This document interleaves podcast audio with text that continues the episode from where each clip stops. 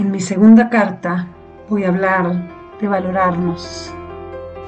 Leamos juntos. Querida amiga, ¿cuántas veces sentiste que no te valoran o que no hay equilibrio? Que tan a menudo te vuelves incapaz de valorar a esas personas que lo darían todo por ti. O al contrario. Bueno, en tu recorrido por todos los rincones del alma y el desasosiego, descubriste el poder de esa frase de cajón que te dice todo el mundo. Nadie te va a valorar si no te valoras a ti misma. Y sí, la escuchamos por doquier, pero en realidad no la entendemos. ¿Qué significa? Lo que nos trata de decir esa frase, amiga, es que así nos quieran, cuando un otro, cualquiera, ve que recibimos sin límite lo que nos hace bien y lo que nos hace daño, se da cuenta que no nos queremos. La mente es tan tramposa que se convence de que eso está bien. ¿Se entiende? A ver, si una persona llena de miedos te ama genuinamente, pero jamás se perdonó amarte por algún rollo que tenga por resolver, y en respuesta a ese temor te hace daño, no por falta de amor, sino por su propio conflicto. Y tú recibes eso.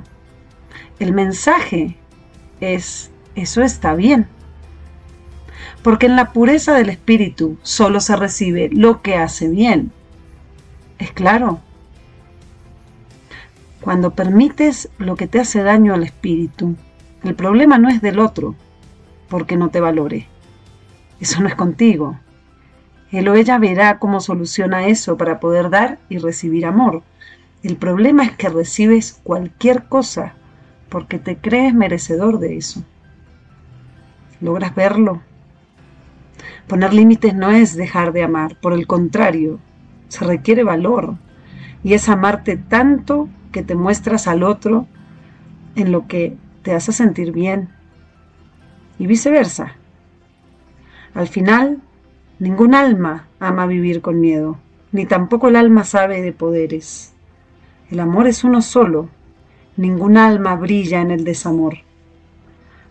Así que darse valor no es andar ayudando para ser aceptado.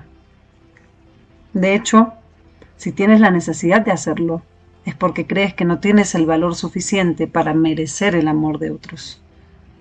Claro, Estar para cuando nos piden ayuda está bien, pero tener necesidad de ayudar, brindarse sin que lo pidan, aceptar cualquier cosa, eso es muy diferente. Entonces, amiga, valórate. Reconcíliate contigo rechazando aquello que te lastima y no esperes que hagan por ti lo que tú no haces por ti misma. Cuídate. Bye.